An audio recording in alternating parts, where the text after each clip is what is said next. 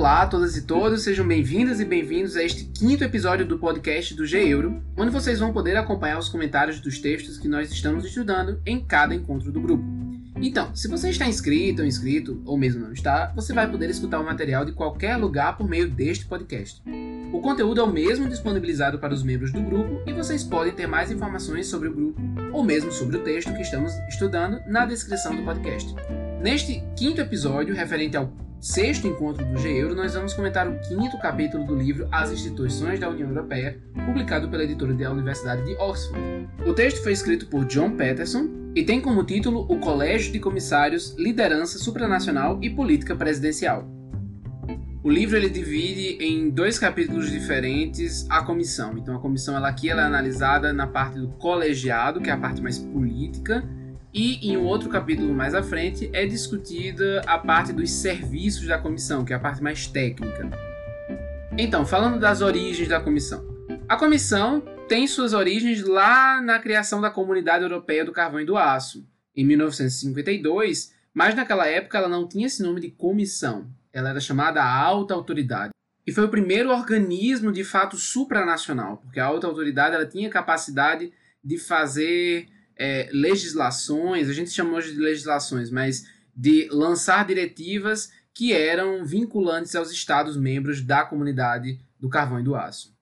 Ainda na década de 50, quando se criaram outras duas novas comunidades, a Comunidade Europeia Econômica e a Comunidade Europeia da Energia Atômica, foram-se criadas duas novas comissões, Posteriormente, com o Tratado de Fusão, já na década de 60, então cria-se uma única comissão. Então, a alta autoridade e as duas outras comissões se transformam na Comissão Europeia, que desenvolvia suas competências nessas três comunidades, agora sobre um grande guarda-chuva da comunidade europeia, ou das comunidades europeias.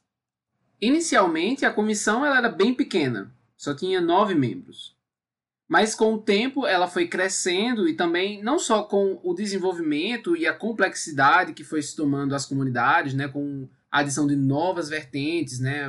No começo a alta autoridade só tratava da área do carvão e do aço, então depois vai para a parte mais econômica, é, no geral, e também a parte da energia atômica. Então cresce a complexidade, então claro, também crescem as competências da comissão e o número de funcionários acaba crescendo para poder é, atender essa demanda de trabalhos e de informação que deve ser tratada, mas também com os alargamentos das comunidades e posteriormente da União Europeia, foi também crescendo o número de pessoas ali envolvidas, não só na comissão no geral, como dentro do colegiado. É importante ressaltar que o presidente da comissão, ainda hoje, na verdade, é escolhido pelos líderes europeus. Mas a partir da década de 70, houve um entendimento que o escolhido deveria ser uma figura proeminente de algum dos países, ou seja, Anteriormente era apenas um quadro técnico que era escolhido para poder comandar a comissão. E aí, depois da década de 70, tornou-se mais uma praxe colocar alguém que fosse já uma figura, é, um primeiro-ministro, um presidente, enfim, uma figura política relevante de algum dos países membros. Em especial a partir de 85, com a nomeação do Jacques Delors, que foi ministro das Finanças da França, começou a se notar uma maior politização do papel da presidência da comissão e também da comissão como um todo. Delors é visto como um presidente da comissão que deu o reinício da integração europeia na década de 80, depois do período da eurosclerose. Ele veio com o programa de 1992, que era de completar o mercado único. Então ele já foi uma figura bastante proeminente. E ao longo do tempo, depois da década de 80 e 90, começo dos 2000 e agora também 2010, é, os presidentes e a atual presidente da Comissão Europeia, Ursula von der Leyen, tem tido sempre um papel mais importante e político dentro da Comissão Europeia, mas também dentro da construção da União Europeia como um todo. Então vamos falar um pouco da estrutura do colegiado, né, a parte política da Comissão Europeia. Bom, o colegiado tem um presidente, que é um dos membros da comissão, claro, Inicialmente, como nós dissemos, era uma figura que não tinha tanta influência, mas passou a ser incontornável a partir dos anos 80. E atualmente é bastante midiática. Então, é, sempre se vê a figura do presidente da atual presidente da Comissão Europeia é, nos projetos da União, é, promovendo políticas dentro dos países membros e etc. O colegiado, no geral, que são os outros comissários, eles são apontados de maneira representativa pelos Estados-membros por mais que eles não sejam representantes dos Estados-membros, porque a ideia é que os comissários eles sejam independentes.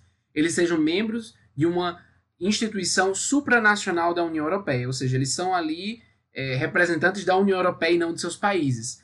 Mas atualmente, cada país indica um comissário ou uma comissária para fazer parte do colegiado da comissão. Dentro da comissão, eles têm pastas e políticas específicas.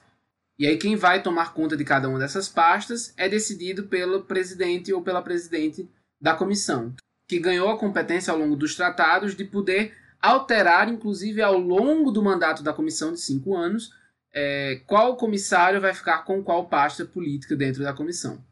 Por fim, nós temos os gabinetes, que deveriam funcionar como pontes entre os comissários, que têm, como já falei, uma determinada política que eles devem se ocupar, e aí tem os seus gabinetes que vão ligar os comissários à área técnica da comissão, ou seja, os serviços, que também têm seus diretórios gerais, e isso é abordado no outro capítulo, como já foi dito. Os membros desses gabinetes são apontados pelos próprios comissários, mas são justamente ali um pessoal de apoio para que o comissário ele saiba é, quais políticas devem ser mais priorizadas, como fazer propostas legislativas, entre outras tarefas que os comissários têm que desempenhar ao longo do seu mandato. E aí nós vamos para os poderes da comissão. Quais são os poderes da comissão atualmente? Três são importantes de ressaltar. Inclusive o último ele não é citado explicitamente pelo autor. Então o primeiro é que a comissão ela detém o monopólio de proposta legislativa na União Europeia. Ou seja, toda nova legislação europeia que vai ser aprovada posteriormente pelo Conselho e pelo Parlamento dentro do processo de codecisão, que é mais bem tratado no capítulo que fala sobre o Parlamento, parte exclusivamente da Comissão. Então não tem nenhuma outra instituição da União Europeia que possa fazer essa proposta legislativa, apenas a Comissão. Claro que é, ao longo do, da mudança dos tratados foi se colocando uma possibilidade de outras instituições, como o Conselho, como o Parlamento, ou como as próprias pessoas a partir de Lisboa, se juntar no mínimo um milhão de, de assinaturas, podem fazer convites à comissão para fazer uma proposta. Mas, no final das contas, é o colegiado da comissão que decide qual é a política, qual é o texto que vai ser mandado para o parlamento e para o conselho para ser deliberado. Ao longo do tempo, também a comissão, mesmo com esse detendo esse monopólio de proposta legislativa, ela também passou a ser mais controlada pelo Parlamento Europeu. Lá na época da Comunidade Europeia do Carvão e do Aço, em 1952, a alta autoridade ela tinha uma, muita autonomia em comparação à comissão atualmente.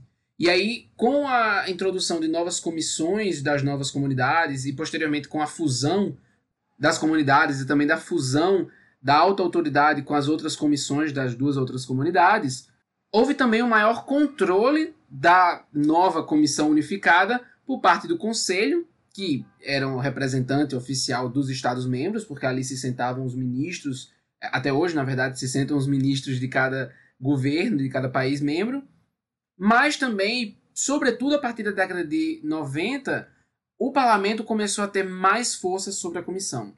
Mas esse ponto específico, que é básico para legislaturas nacionais, é detido somente pela comissão.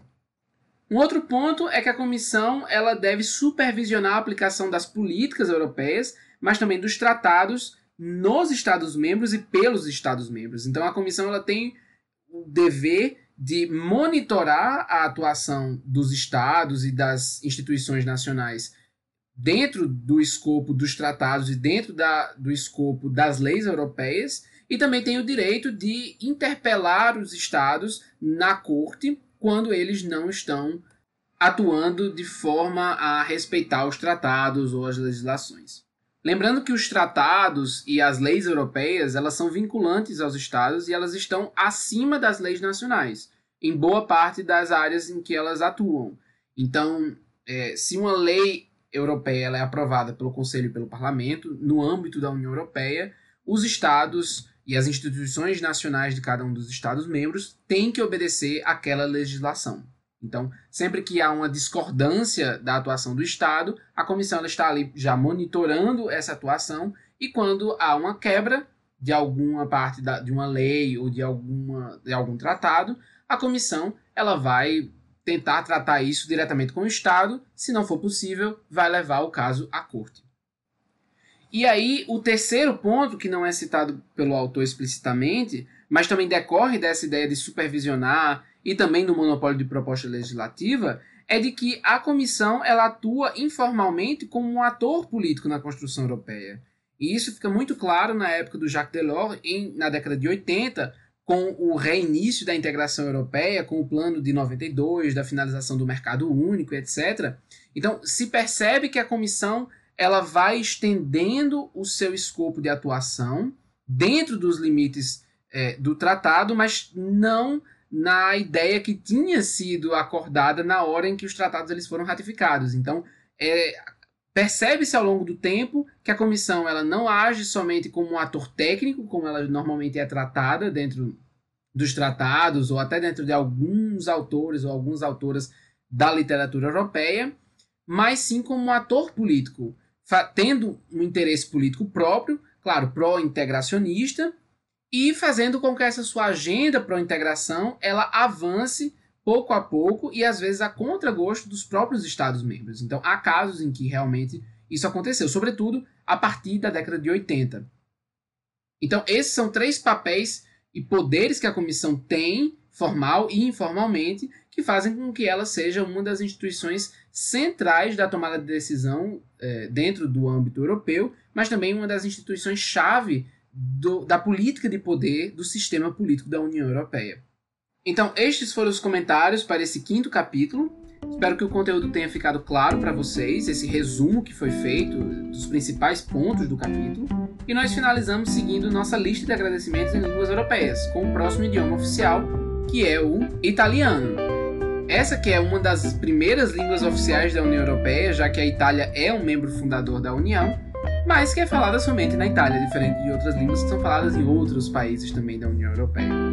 Então, grazie a vocês todas e todos. Muito obrigado pela atenção. E fique ligado ou ligado para os próximos episódios e fique sempre a par de novas informações pelas nossas redes sociais, ge.euro no Instagram e ge_euro no Twitter. Até a próxima!